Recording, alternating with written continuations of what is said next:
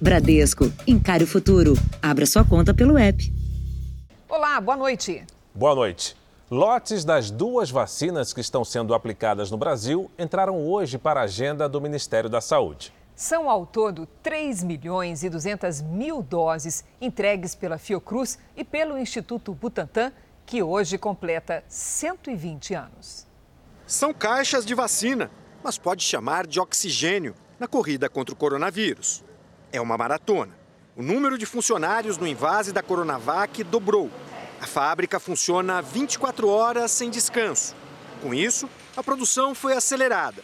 Uma emoção no dia em que o Instituto Butantan completa 120 anos. E essa história é uma história de contribuição à saúde pública do Brasil.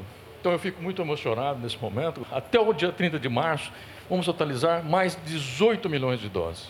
No dia dos 120 anos, nós podemos fazer essa entrega. No total, 1 milhão e 200 mil doses serão entregues hoje no galpão do Ministério da Saúde, aqui na cidade vizinha de Guarulhos. E de lá, a vacina é distribuída para os estados. A carga mais cobiçada do mundo na atualidade sai do Butantan com escolta policial. Até o final da semana, serão 3 milhões e 900 mil doses. Com a chegada de novos insumos no início de março, a produção continua. A previsão é atingir um total de 46 milhões de unidades da Coronavac até 30 de abril. E até o final de agosto, mais 54 milhões de doses, totalizando 100 milhões. Também chegou hoje da Índia uma remessa de 2 milhões de doses da AstraZeneca Oxford. As vacinas vão passar por conferência de temperatura e integridade serão etiquetadas em português e terão amostras encaminhadas para análise de protocolo e liberação pelo Instituto Nacional de Controle de Qualidade em Saúde. Elas devem estar prontas para distribuição a partir de amanhã. Uma demanda de imunizar cerca de 200 milhões de pessoas, a gente vai precisar de quase 400 milhões de doses. A gente tem que agregar a nossa estratégia, todas as vacinas que demonstraram eficácia, demonstraram segurança também, distribuindo de uma maneira organizada no nosso território.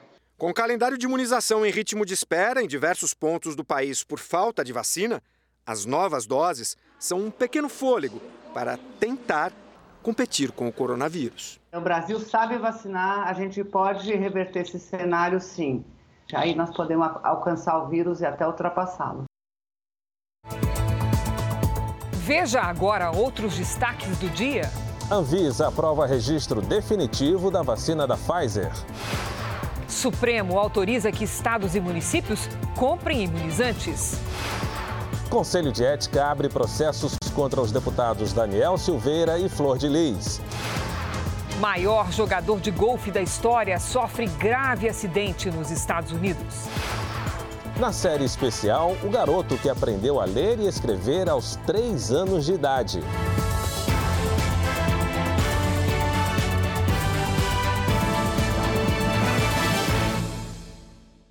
Oferecimento: Bradesco. Encare o futuro. Abra sua conta pelo app.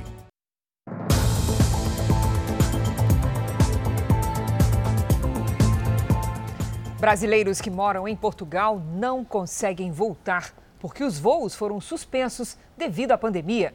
E quem está por lá também não tem como retornar ao Brasil. Agora, os governos dos dois países marcaram um voo de ida e volta para esta semana. Donos de um restaurante em Aveiro, em Portugal, Aline e Roberto vieram com os filhos a Petrolina, em Pernambuco, para visitar a família. A gente saiu do, de Portugal no dia 11 de janeiro, né? Então a gente já fez toda uma logística porque a gente tem um restaurante e a gente resolveu fechar esse restaurante para férias. Como seriam apenas 20 dias de férias, a passagem de volta estava marcada para o dia 2 de fevereiro. Mas com o cancelamento dos voos para Portugal, os bilhetes foram remarcados mais de uma vez e custaram o equivalente a 80 mil reais. Agora, a volta será no final do mês, com escala pela França. A gente está parado aqui sem fazer nada tendo muita coisa para resolver em Portugal e nós estamos presos aqui e as crianças também sentem falta de casa. O Itamaraty conseguiu negociar com o governo português um voo comercial entre Lisboa e Guarulhos que deve acontecer na sexta-feira. A companhia aérea também vai realizar o voo de volta entre Guarulhos e Lisboa no sábado. Os interessados devem manifestar junto aos consulados portugueses no Brasil o interesse imediato do regresso. Além de documentos como o passaporte, os passageiros devem apresentar também um teste de Covid-19 realizado 72 horas antes da viagem. Esse voo vai, vai levar para o Brasil aí aproximadamente 250 pessoas, 280 pessoas e vai voltar com 280 pessoas também. A situação não fica só na questão de Portugal e Brasil, né? Nós temos outras pessoas aí no Brasil de outros países que precisam voltar e não estão conseguindo. A gente comprou a terceira passagem, eu estou com a esperança que sim, que chega na altura a gente vai conseguir fazer o voo. O governo de São Paulo deve anunciar amanhã toque de recolher no estado. A medida é por causa da alta de mortes e internações pela Covid-19. Quem tem os detalhes é a Giovana Arizardo. Boa noite, Giovana. Boa noite, Cris. Boa noite, Fara. E a todos. O Centro de Contingência do Coronavírus, formado por especialistas, acredita que essa seja uma decisão necessária para conter o avanço da doença. A ideia é que todas as cidades tenham toque de recolher das 10 da noite até as 5 horas da manhã. Apesar de só quatro regiões do estado estarem neste momento na fase vermelha, por causa da piora dos índices, algumas cidades estão tomando tomando medidas mais restritivas. Araraquara e região, por exemplo, vão fazer o bloqueio total, vão prorrogar o bloqueio total que terminaria hoje. Campinas decidiu por conta própria que só os serviços essenciais vão funcionar. Já aqui na Grande São Paulo, São Bernardo do Campo anunciou anunciou o bloqueio total a partir deste sábado. E olha, amanhã o governo de São Paulo então deve fazer esse anúncio para todo o estado. Cris e Fara. Obrigada, Giovana. No sul do país, o governo de Santa Catarina endureceu as medidas restritivas para conter o avanço da Covid-19 no estado. As internações por causa da doença cresceram e mais de 90% dos leitos das UTIs estão ocupados. As medidas foram discutidas numa reunião virtual entre o governador do estado e os prefeitos das 30 maiores cidades catarinenses. Ficou decidido que o transporte público só poderá funcionar com metade da capacidade. Os serviços não essenciais ficarão fechados entre meia-noite e seis da manhã. Eventos e shows estão proibidos. As restrições valem para todo o estado durante 15 dias. A expectativa é que isso possa diminuir a transmissibilidade em conjunto com todas essas ações e ampliação dos leitos de UTI em Santa Catarina. As novas regras devem ser publicadas no Diário Oficial nesta quarta-feira, mas as prefeituras podem adotar medidas ainda mais restritivas caso necessário. Chapecó, na região oeste, decretou toque de recolher. Ninguém pode circular pelas ruas da cidade entre 10 da noite e 5 da manhã. Os serviços não essenciais, como lojas, academias e restaurantes, deverão ficar fechados até domingo. Os supermercados podem funcionar com apenas 30% da capacidade. Com 15 das 16 regiões em nível gravíssimo, Santa Catarina enfrenta um dos piores momentos da pandemia. A taxa de ocupação das UTIs está acima de 90%. Nós sabemos aí que tem um, um período grande de vacinação. Enquanto está se vacinando, nós precisamos ter cuidado. E começaram a vigorar agora há pouco no Rio Grande do Sul as medidas de maior restrição contra o coronavírus. O objetivo é diminuir os casos e melhorar a situação da superlotação dos hospitais. A repórter Paloma Poeta vai nos mostrar como está a situação em Porto Alegre. Boa noite, Paloma. Conta pra gente como é que vai funcionar esse esquema. Oi, Fara. Muito boa noite para você, para a Cris e a todos que nos acompanham. Estou nesse momento no bairro Cidade Baixa, que é considerado o bairro boêmio aqui da capital gaúcha. Normalmente as pessoas saem do trabalho e aí vêm para cá, então já acabam emendando. É onde tem a vida noturna mais forte aqui em Porto Alegre. Mas olha só como é que está agora. A restrição começou há alguns minutos, às 8 horas da noite, e a gente já vê os estabelecimentos todos fechados. O bairro chega a estar tá escuro, né, quase sem iluminação, porque normalmente fica bastante animado por aqui. A gente tem as mesas pela calçada, bastante gente na rua, mas agora o que se vê mesmo são algumas poucas pessoas circulando e mais mesmo movimentação de carros, de motos. E esses restaurantes todos, os bares, lanchonetes, já fecharam, começaram mesmo alguns minutos antes das 8 da noite. Hoje é o primeiro dia dessa restrição, começa às 8, vai até às 5 horas da manhã. E aí então só podem funcionar os serviços considerados essenciais, portanto, shoppings, restaurantes, bares, lanchonetes, supermercados, comércio em geral, nada disso pode funcionar nesse período.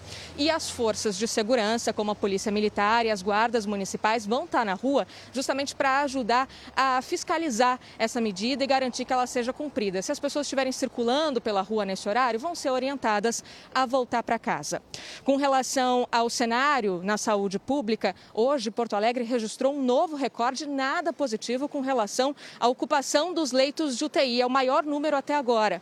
E a taxa de ocupação aqui na capital é de 95%. Cris, Fara.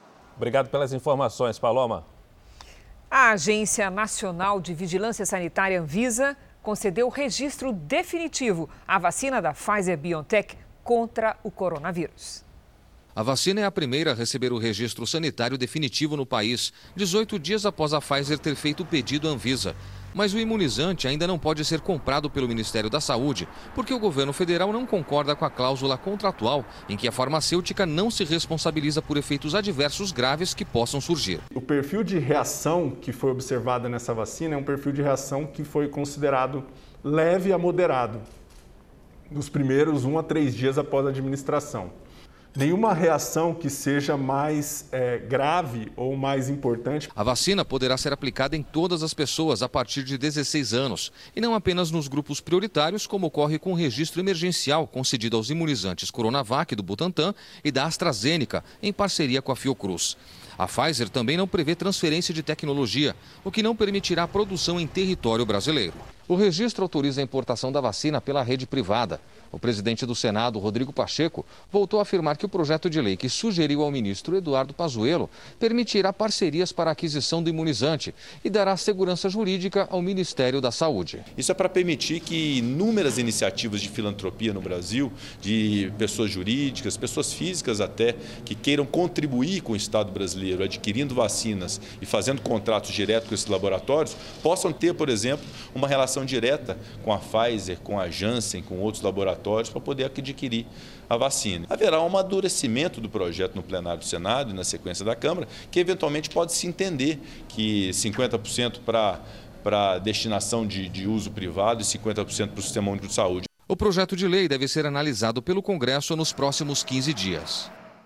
E na Câmara dos Deputados foi aprovado o texto base do projeto que facilita a compra de vacinas e insumos para a imunização contra a Covid-19. As regras do contrato estão mais flexíveis e as licitações foram dispensadas, mas fica proibida a venda de vacinas por empresas privadas. O texto segue para análise do Senado.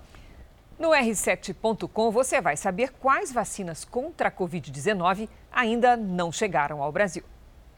Está na hora da gente acompanhar os números de hoje da pandemia aqui no JR. Segundo o Ministério da Saúde, o país tem 10 milhões 257 mil casos de Covid-19. São mais de 248 mil mortos. Foram 1.386 registros de mortes nas últimas 24 horas. Entre ontem e hoje, quase 76 mil pessoas se recuperaram. No total, já são 9 milhões 215 mil pacientes curados e 794 mil seguem em acompanhamento. A polícia do Rio de Janeiro investiga a morte de um adolescente de 14 anos que teria sido retirado de uma comunidade e depois levado a um hospital por policiais militares. O menino brincava na porta de casa durante uma operação da PM. A busca da família terminou da pior maneira possível nós encontramos o Raí morto com dois tiros. Raí Faria desapareceu depois de uma operação da Polícia Militar na comunidade onde ele morava, no Morro do Fubá. Segundo a família, o menino estava na porta de casa. Ele usava a internet do vizinho para brincar no celular.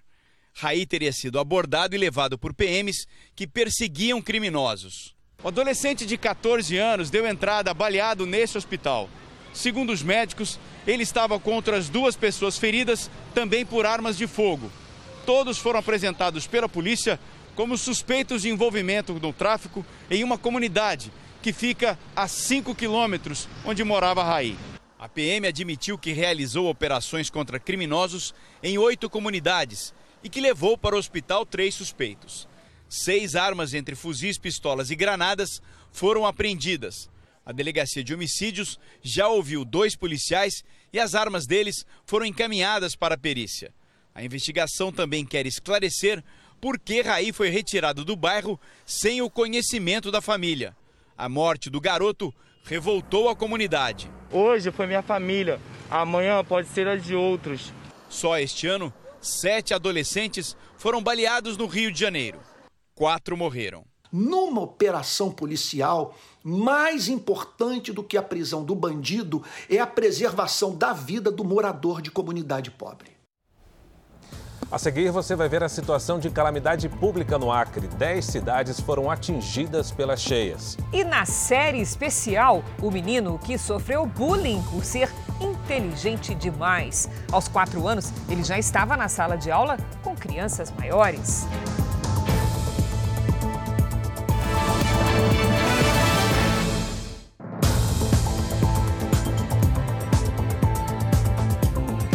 O presidente Jair Bolsonaro voltou a afirmar que não interferiu na Petrobras para baixar os preços dos combustíveis. Bolsonaro começou o dia com um café da manhã com parlamentares aliados. Estavam presentes o presidente do Republicanos, deputado Marcos Pereira, e o deputado Vitor Hugo, ex-líder do governo na Câmara. Durante a conversa foram tratados dos assuntos prioritários, como a tramitação das reformas administrativa e tributária e da aprovação do novo auxílio emergencial. Na saída, em conversa com apoiadores, Jair Bolsonaro negou mais uma vez que exista interferência na Petrobras. O que, que eu interferi na Petrobras? Quem responde aí? Nada. Nada. O que, que eu falei para baixar o preço? Nada, zero. O novo presidente vai, sim, vai dar arrumada lá. Vocês vão ver a Petrobras como vai melhorar. Já o ministro da Economia preferiu manter o silêncio quando o assunto é a troca de comando na Petrobras. A intenção de Paulo Guedes é evitar mais turbulências com o assunto e se concentrar na aprovação de reformas no Congresso Nacional. Nesta terça-feira, foi publicado um decreto no Diário Oficial que obriga os postos a fixarem em local visível a composição do preço dos combustíveis. No painel devem constar o preço referência para a cobrança do ICMS, o valor do tributo, o preço médio regional, as contribuições para PIS/PASEP e COFINS e a CID. O Ministério Público Federal pediu hoje ao Tribunal de Contas da União a suspensão das mudanças anunciadas na Petrobras. A ação acontece no mesmo dia em que o conselho da empresa se reuniu para discutir a troca de comando na estatal. Pedro Paulo Filho tem as informações. Pedro Paulo, alguma mudança foi anunciada hoje? Oi, Cris, boa noite para você, boa noite a todos. Olha, o Conselho autorizou a convocação de uma Assembleia Geral Extraordinária para substituir Roberto Castelo Branco pelo general Joaquim Silva e Luna. Também haverá mudança de sete conselheiros. Já o Ministério Público quer que o Tribunal de Contas avalie os motivos do pedido de troca no comando da empresa feito pelo presidente. E se Jair Bolsonaro interferiu na Petrobras. O MPF quer também barrar outras alterações, como a redução dos impostos federais sobre combustíveis e sobre o gás de cozinha. A decisão de aceitar ou não as alegações dos promotores caberá ao ministro relator do Tribunal de Contas ou ao presidente do TCU. Crise Fara. Obrigada, Pedro Paulo. O governo federal lançou um guia para os prefeitos que assumiram o mandato neste ano. O documento reúne informações, orientações e ferramentas para uma gestão municipal mais eficiente. Um dos maiores desafios dos prefeitos que assumiram o mandato em janeiro é entender o funcionamento da máquina pública para conseguir tocar os projetos, principalmente nos primeiros 100 dias de gestão. Pensando nisso, a Secretaria de Governo lançou no Palácio do Planalto o Guia do Novo Prefeito Mais Brasil. A cerimônia contou com a presença do presidente Jair Bolsonaro e de prefeitos de diversas regiões do país. A ideia do governo federal é orientar os novos gestores para que encontrem em um mesmo local todas as informações técnicas necessárias para a busca de recursos e oportunidades aos municípios. O documento online está disponível no portal federativo e reúne todas as informações necessárias para a gestão pública, com prazos e orientações na página do prefeito, incluindo uma lista dos principais contatos e divide os dados para download em quatro eixos: governança, social, território e finanças. O ministro da Secretaria de Governo, Luiz Eduardo Ramos, que coordenou os trabalhos, explica a importância do guia. Eu vi, às vezes, prefeitos aqui nos procurarem e literalmente precisando de ajuda, de recurso ou de dar prosseguimento a uma obra, completamente desorientados, sem saber exatamente o que iam fazer. Isso foi bem claro para nós. Falei, pô, temos que ajudar esse pessoal e já eram prefeitos com experiência. Um desgaste no metal do motor do Boeing 777 pode ter provocado a explosão da peça durante um voo nos Estados Unidos no fim de semana. É o que indica uma análise preliminar dos peritos. A investigação completa sobre a causa do acidente pode levar mais de um ano, mas os danos verificados na palheta frontal de um dos motores que explodiu indicam corrosão no metal. As informações são da Agência Americana de Segurança de Voo e sugere que as inspeções nos motores de alguns modelos do 777 sejam refeitas. E ainda no noticiário internacional, o Irã começou a restringir a visita de inspetores da Organização das Nações Unidas em usinas nucleares do país. O governo tenta pressionar os Estados Unidos a acabar com o bloqueio econômico imposto ao Irã. A Agência Internacional de Energia Atômica está preocupada com a possível presença de matéria nuclear secreta em um laboratório iraniano. A partir de hoje, inspeções sem aviso prévio às instalações nucleares do Irã estão proibidas. Pela nova lei, a Agência Internacional de Energia Atômica não terá mais acesso livre às usinas civis e militares do país, nem vai receber relatórios diários das atividades das 18 instalações. Com uma economia sufocada por sanções americanas, o governo de Hassan Rouhani tenta agora salvar o acordo nuclear assinado em 2015 entre o Irã e mais seis potências mundiais. Desde que os Estados Unidos abandonaram unilateralmente o pacto, o Irã violou uma série de compromissos, ultrapassando todos os limites de estoque e enriquecimento de urânio permitidos. Hoje, o primeiro-ministro israelense Benjamin Netanyahu voltou a dizer que Israel não vai deixar que o Irã obtenha armas nucleares e afirmou que não acredita em qualquer acordo com o regime iraniano. O presidente dos Estados Unidos, Joe Biden, disse que está aberto a negociações com o Irã, mas que antes o país precisa cumprir as promessas feitas no acordo. Veja a seguir o acidente grave com o maior jogador de golfe de todos os tempos. E na série especial, o garoto de 16 anos que já passou em vestibulares no Brasil e está inscrito em processos seletivos de 12 universidades dos Estados Unidos.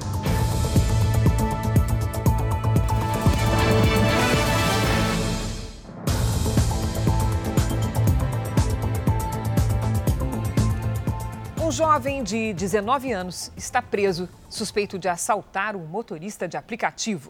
A família luta para provar a inocência. Ele é deficiente intelectual e está detido numa cela comum. O sofrimento de uma mãe. Eu não me conformo com a injustiça dessa. Já faz 21 dias que o Marcos Vinícius, de 19 anos, está preso. Foi detido por policiais militares numa rua perto de casa e levado para uma delegacia.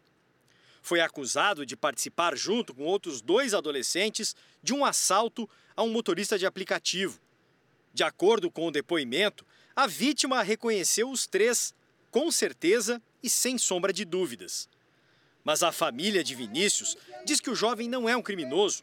Mostra um laudo médico para comprovar que o rapaz tem deficiência intelectual, como se tivesse oito anos de idade. A mãe levou o documento para a delegacia.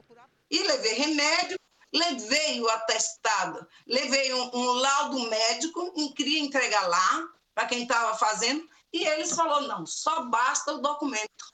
O Vinícius foi transferido para este centro de detenção provisória em Diadema. Antes estava em uma cadeia de São Paulo. Mesmo sendo deficiente, segundo a advogada dele, foi colocado em uma cela comum junto com outros detentos. Se a prisão foi baseada principalmente no reconhecimento dele pela vítima do roubo, uma reviravolta do caso mostra que o rapaz já não deveria estar aqui. O núcleo de jornalismo investigativo da Record TV falou com o motorista e ele mudou o que foi registrado no depoimento. A entrevista foi por telefone. Eu não fiquei olhando muito para eles, entendeu? Eles estavam apontando com a mão na cabeça. Se eu ficasse olhando para eles, eles não iam me matar. Você tem certeza se o Marcos Vinícius estava no momento ou não? Não, não, não tenho certeza. O motorista disse que já procurou o Ministério Público para negar o que estava no depoimento. A promotoria, que não quis gravar a entrevista, pediu à Justiça no dia 21 a revogação da prisão preventiva de Vinícius. A advogada diz que o rapaz nem entende por que está na cadeia. Eu disse para ele, eu falei, olha, você sabe o que, que aconteceu, é, é, você se recorda do motorista do aplicativo, você lembra das coisas? Ele diz assim, eu não sei nem do que está falando, eu não sei do que está falando, e chora.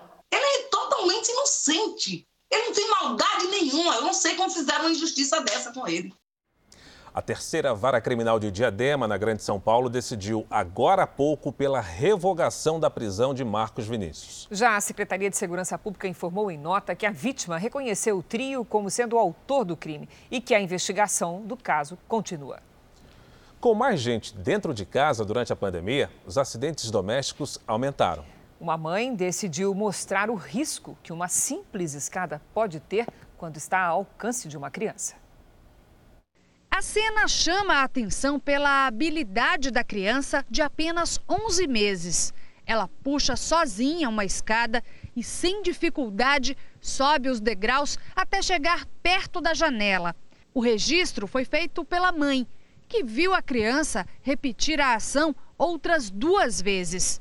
Érico teve que adaptar o apartamento onde vive para evitar acidentes com a filha de dois anos.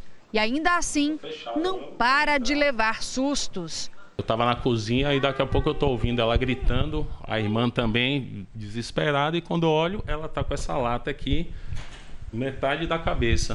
Ela pegou assim, ó.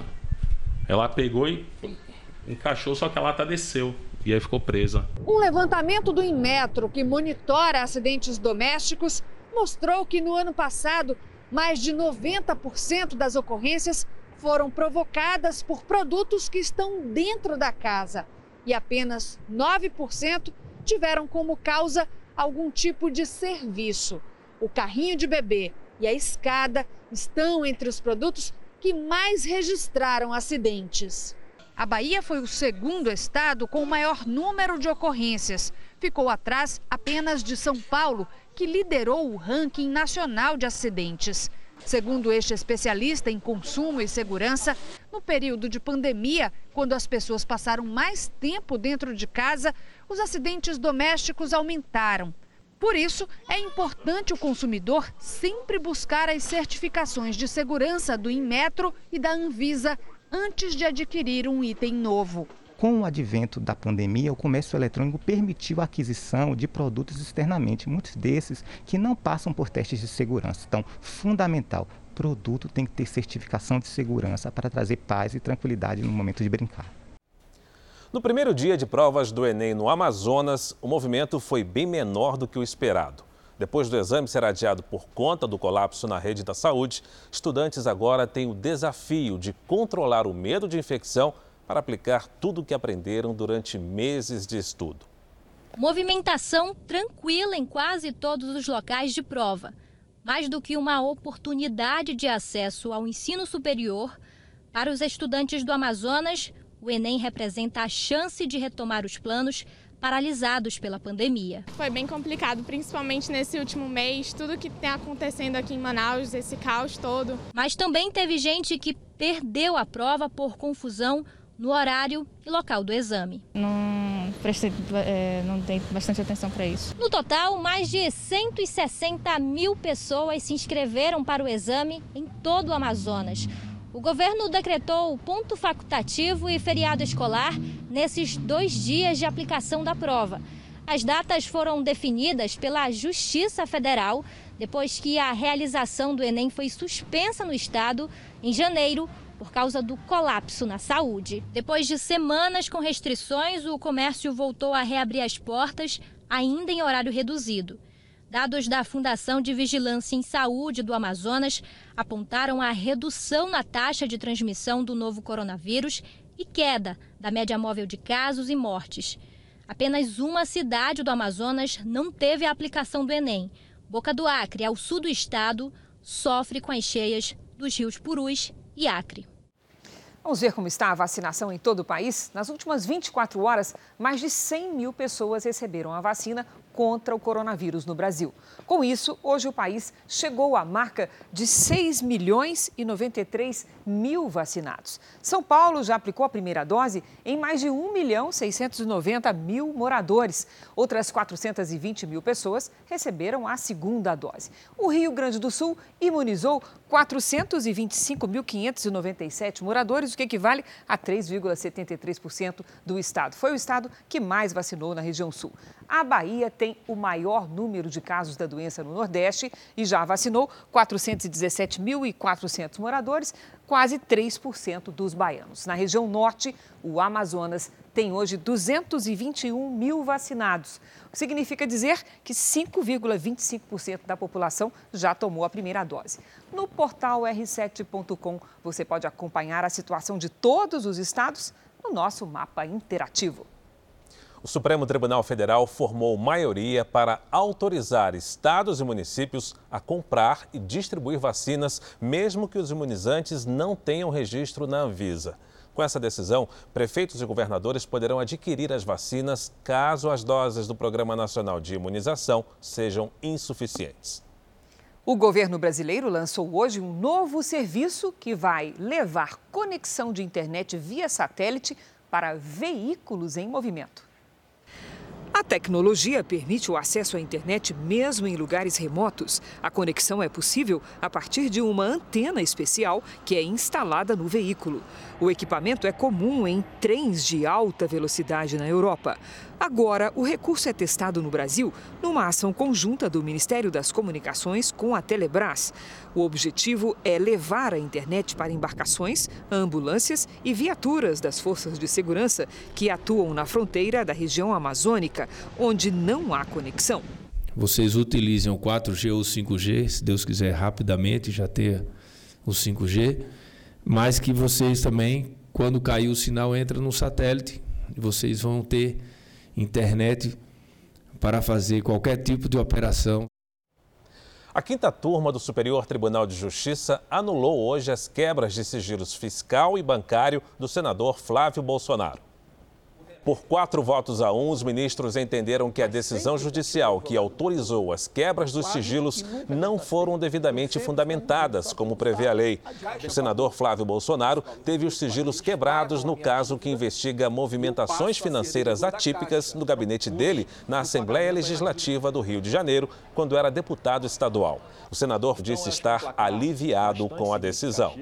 E eu fico satisfeito porque vejo que há pessoas dentro do judiciário né, com coragem, que não sofrem pressões e que estão ali realmente vestindo né, uma roupa de magistrado para cumprir a lei. Então fiquei né, satisfeito por isso, mas vou te falar que não dá nem para comemorar. Todo o sofrimento que eu já passei ao longo de todo esse tempo, todas as perseguições, todas as falsas narrativas, né, tudo que, que se formou no imaginário das pessoas de errado que eu tenha feito, é, eu acho que eu começo a resgatar agora com essa decisão. O presidente Bolsonaro e o ministro Paulo Guedes entregaram agora há pouco ao Congresso a medida provisória que vai agilizar a privatização da Eletrobras. Portanto, vamos voltar a Brasília agora com Alessandro Saturno. Boa noite, Saturno. Oi, Cris. Boa noite para você, boa noite a todos. Olha, esse encontro também contou com ministros e os presidentes da Câmara e do Senado. Olha só, sem qualquer aviso, o presidente Jair Bolsonaro deixou o Palácio do Planalto e veio a pé aqui para o local da cerimônia. Bom, em relação à privatização da Eletrobras, o governo espera arrecadar aí mais de 16 bilhões de reais. Segundo fontes do Ministério da Economia, essa medida provisória quer mostrar ao mercado o compromisso do governo em manter uma agenda de privatizações. Mas o presidente da Câmara, o deputado Arthur Lira, ele disse que a MP ela vai vir com uma cláusula que garante à União o poder de veto em relação a situações estratégicas dentro da estatal. O texto ele deve ser pautado para ser votado no plenário na próxima semana e a privatização só deve começar a acontecer é, tão logo essa medida provisória seja votada no Congresso. Bom, em relação ao projeto que trata da privatização dos Correios, ele deve ser encaminhado ainda esta semana aqui para o Congresso. Cris Fara. Obrigada, Saturno. Simbólico esse gesto do presidente de ir pessoalmente levar a medida. Obrigada. Vamos agora com a opinião de Augusto Nunes. Boa noite, Augusto. Boa noite, Cris. Boa noite, Fara. Boa noite a você que nos acompanha. O encontro ocorrido em 3 de fevereiro entre os presidentes da República, do Senado e da Câmara permitiu que os brasileiros acreditassem numa bem-vinda mudança dos ventos. Jair Bolsonaro, Rodrigo Pacheco e Arthur Lira garantiram que o clima de harmonia entre o executivo e o legislativo apressaria a aprovação, entre outras urgências, das reformas adormecidas do Congresso e da modernização da máquina estatal. Passados mais de 20 dias, é hora de colocar em prática essas promessas. As convulsões políticas registradas nesta segunda quinzena de fevereiro informam que o ano sem carnaval começou mais cedo. Que tal antecipar também a tramitação das reformas tributária e administrativa? Que tal avançar com as privatizações que tornarão muito menos obeso e mais eficaz o mastodonte estatal? O que impede, por exemplo, a passagem para a iniciativa privada da Eletrobras e dos Correios? Convém lembrar que 2022 será um ano eleitoral. As promessas feitas por Bolsonaro, Lira e Pacheco precisam ser cumpridas até dezembro. Tempo para isso existe, basta que haja vontade. O Conselho de Ética da Câmara decidiu instaurar processos disciplinares contra os deputados Daniel Silveira e Flor de Lis. De Brasília, Renata Varandas acompanhou a sessão e explica para gente se os relatores já foram escolhidos. Boa noite, Renata.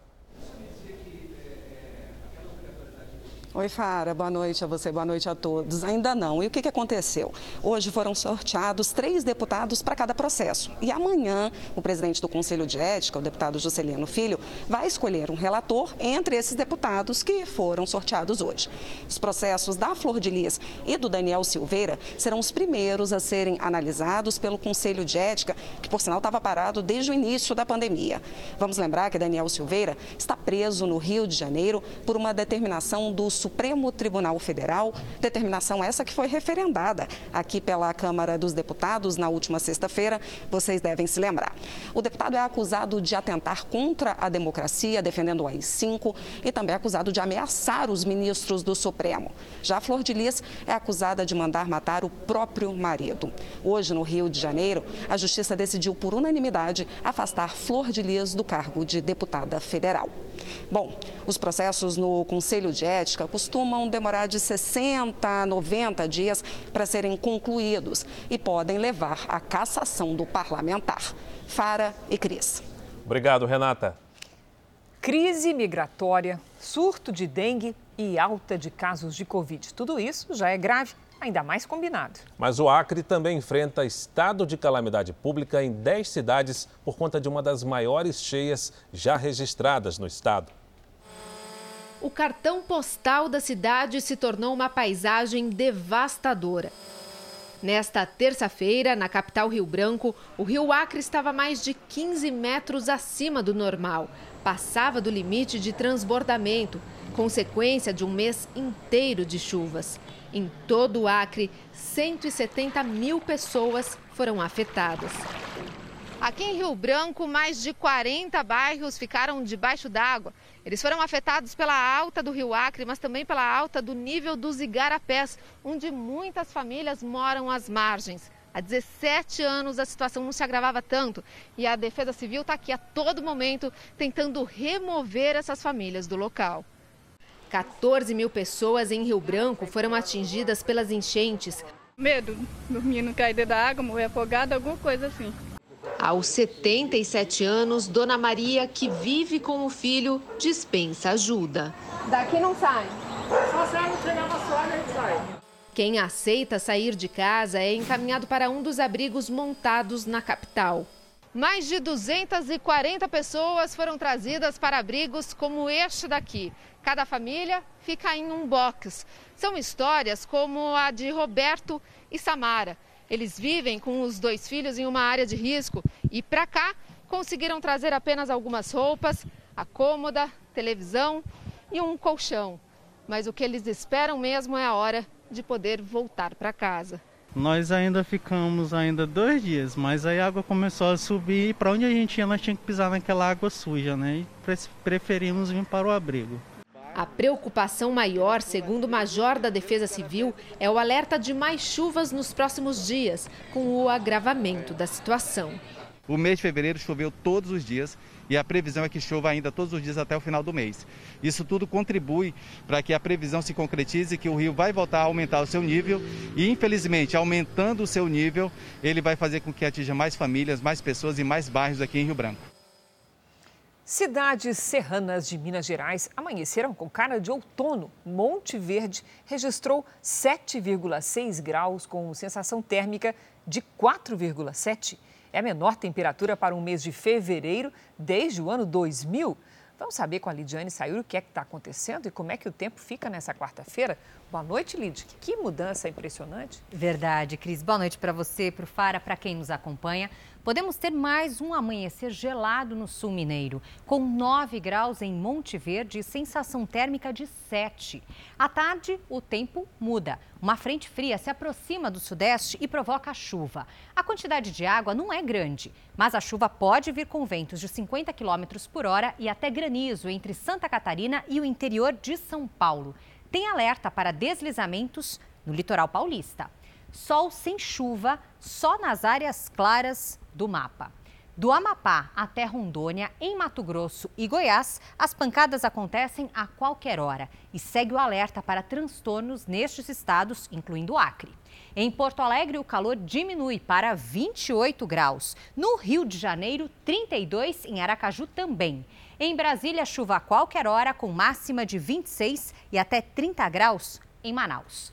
Em São Paulo, temporais em alguns bairros e isso no fim do dia. Máxima de 29 graus amanhã e depois, olha só, a temperatura cai. Cris. Obrigada, Lidy. Até amanhã.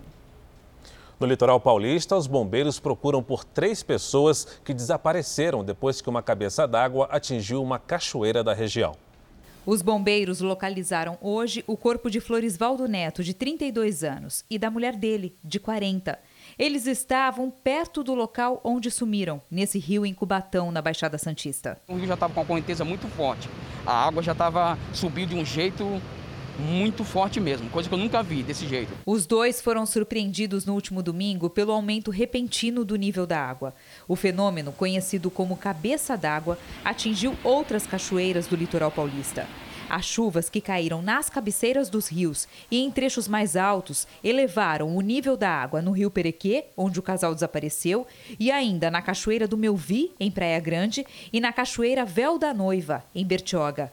Nessa última, uma mulher e um homem estão desaparecidos. Cerca de 30 bombeiros trabalham nas buscas pelos desaparecidos no último fim de semana no litoral paulista. Aqui, em Praia Grande, um jovem de 23 anos que passava o domingo com a família foi levado pela correnteza. Marcos Henrique Neri tentou se segurar em uma pedra e depois desapareceu no meio da enxurrada. Ele tentou ajudar minha tia, né? E que meu tio fez o máximo para ajudar ele e que não tinha ninguém para ajudar ele ali. Nesse momento, né, as equipes do Corpo de Bombeiro local estão centralizando no, na parte rochosa do, do rio. O jogador de golfe Tiger Woods sofreu um grave acidente de carro nos Estados Unidos. Segundo o agente do atleta, ele teve ferimentos nas pernas e precisou passar por uma cirurgia. O carro capotou diversas vezes até parar a pelo menos 30 metros da rodovia. Partes do veículo ficaram espalhadas pelo local do acidente. Segundo autoridades, Tiger Woods estava sozinho e trafegava em alta velocidade entre as cidades de Rolling Hills Estates e Rancho Palos Verdes. Segundo o Corpo de Bombeiros, foi preciso usar uma serra hidráulica para retirar o atleta que ficou preso nas ferragens. Ele tinha múltiplos ferimentos nas pernas. Woods foi levado de ambulância para um hospital em Los Angeles em estado crítico. O atleta já se envolveu em outros acidentes. Em 2009, se feriu após bater o veículo na Flórida. Em 2017, chegou a ser preso quando foi encontrado desmaiado dentro do carro. Woods disse que tomou medicamentos fortes e sofreu com os efeitos do remédio. Tiger Woods tem 45 anos e é considerado um dos maiores atletas americanos. Chegou ao topo e se tornou um dos mais ricos da história do esporte. Mas no último ano precisou passar por diversas cirurgias, a última delas nas costas no mês passado. Ele se preparava para disputar mais um campeonato em abril. As causas do acidente de hoje ainda são investigadas. Tiger Woods segue no hospital, onde passa por uma cirurgia. Gustavo é o personagem de hoje da nossa série especial. Ele tem 152 de QI. A capacidade cognitiva dele é quase o dobro da média nacional. Aprendeu a ler e a escrever muito cedo. Por ser bem mais novo que os colegas, o Gustavo sofreu bullying. Hoje, aos 16 anos, ele superou a fase difícil. A inteligência o ajudou a conquistar mais de 40 medalhas em Olimpíadas Nacionais e Internacionais de Física, Química e Linguística.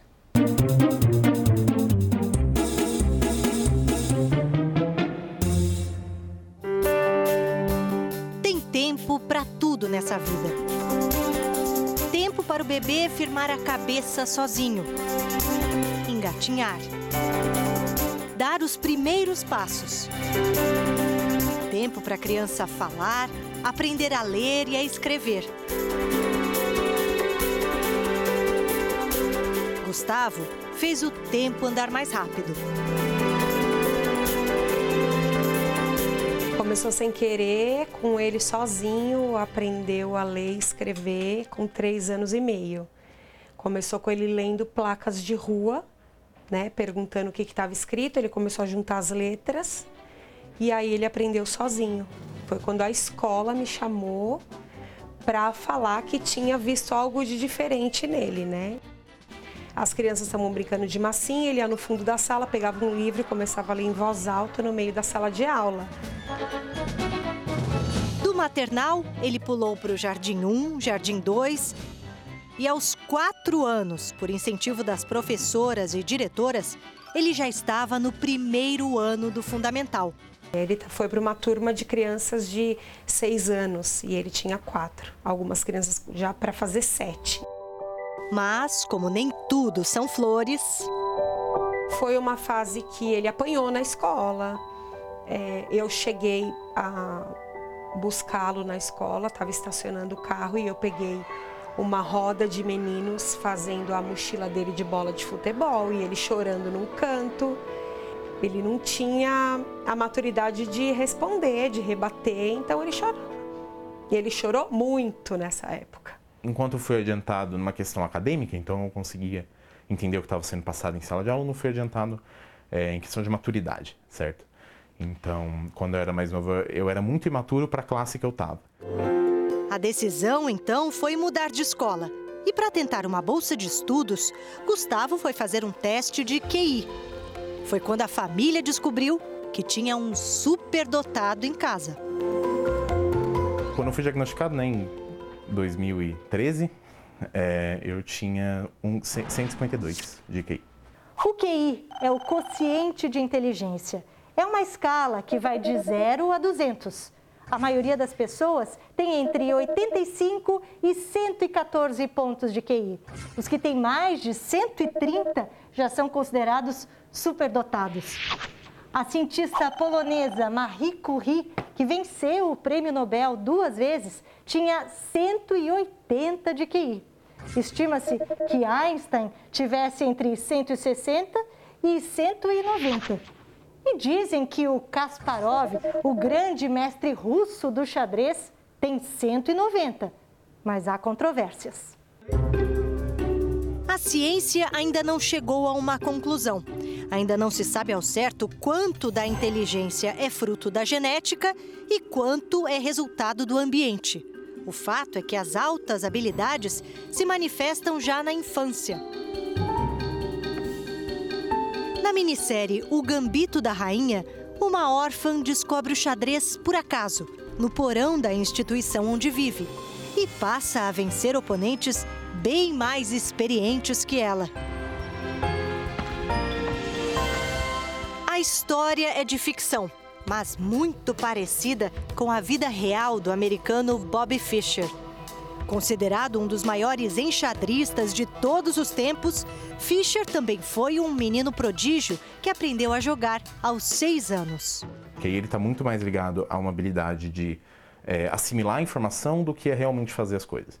Então o QI ele não vai valer de nada se você não tiver o esforço para ir lá sentar e fazer. A criança superdotada ou possuidora de altas habilidades, ela tem uma velocidade de aprendizagem muito forte. É uma questão neural né? Muitas vezes é, é, os, os, hemisférios do cérebro trabalham numa conexão maior e isso cria processos neurais muito mais rápidos. Então ele aprende com mais velocidade. Matemática é muito fácil, muito orgânico para o Gustavo. Mas tem uma coisa que ele é, além de ser inteligente, claro, é ser curioso por todo tipo de assunto. E sempre foi assim. Com sete anos de idade, o maior interesse dele era por mitologia grega. Olha só a quantidade de medalhas que ele coleciona das Olimpíadas mais variadas. Tem de matemática, física, química, biologia, robótica, astronomia e linguística. Gustavo, você gosta de tudo, né? Tudo. Tudo, tudo mesmo? Tudo. Até futebol? Até futebol, só não sei jogar. Só não sabe jogar. Mas você prefere o futebol, o jogo ou as táticas do futebol? As táticas. Ai. Gustavo já participou de 60 Olimpíadas, algumas internacionais. Já foi para Botsuana, Catar, Coreia do Sul, ganhou 41 medalhas, a maioria de ouro. É, em questão de Olimpíada, eu fiz muita Olimpíada de Física, de Química, mas a minha Olimpíada favorita é Linguística. Quando estão querendo saber mais sobre mim, costumam achar que eu sou é, introvertido ou que eu não converso com ninguém. Eu acho que, que é muito desse estigma que é carregado, né? A visão do nerd, a visão da pessoa que é, não, não conversa com ninguém e é muito na sua, e eu acho que é, é um estigma errado, é, é um estigma errôneo. A época do bullying ficou para trás. Hoje, com 16 anos, ele dá aulas particulares para alunos que sonham vencer uma Olimpíada. Já terminou o ensino médio, prestou física no vestibular da Universidade de São Paulo e não está muito preocupado com a segunda fase. Além da USP, ele se inscreveu em processos seletivos de 12 universidades nos Estados Unidos. Gustavo não perde tempo. Hoje, se você pudesse escolher, ah, vou fazer tudo de novo é, vamos nascer de novo, você teria escolhido ser superdotado? Eu acredito que sim. Eu acho que um, eh, ser superdotado meio que foi o que me deu a luz, né, para eu poder é, trocar de escola e poder conhecer as Olimpíadas e poder viver esse mundo novo. E atualmente eu duvido que eu estaria no mesmo lugar que eu estou agora se não fosse por isso. O Jornal da Record termina aqui. A edição de hoje na íntegra e também a nossa versão em podcast estão no Play Plus e em todas as nossas plataformas digitais. E à meia-noite e meia tem mais Jornal da Record. Fique agora com a novela Gênesis. A gente se vê amanhã. Até lá. Uma ótima noite para você e até amanhã.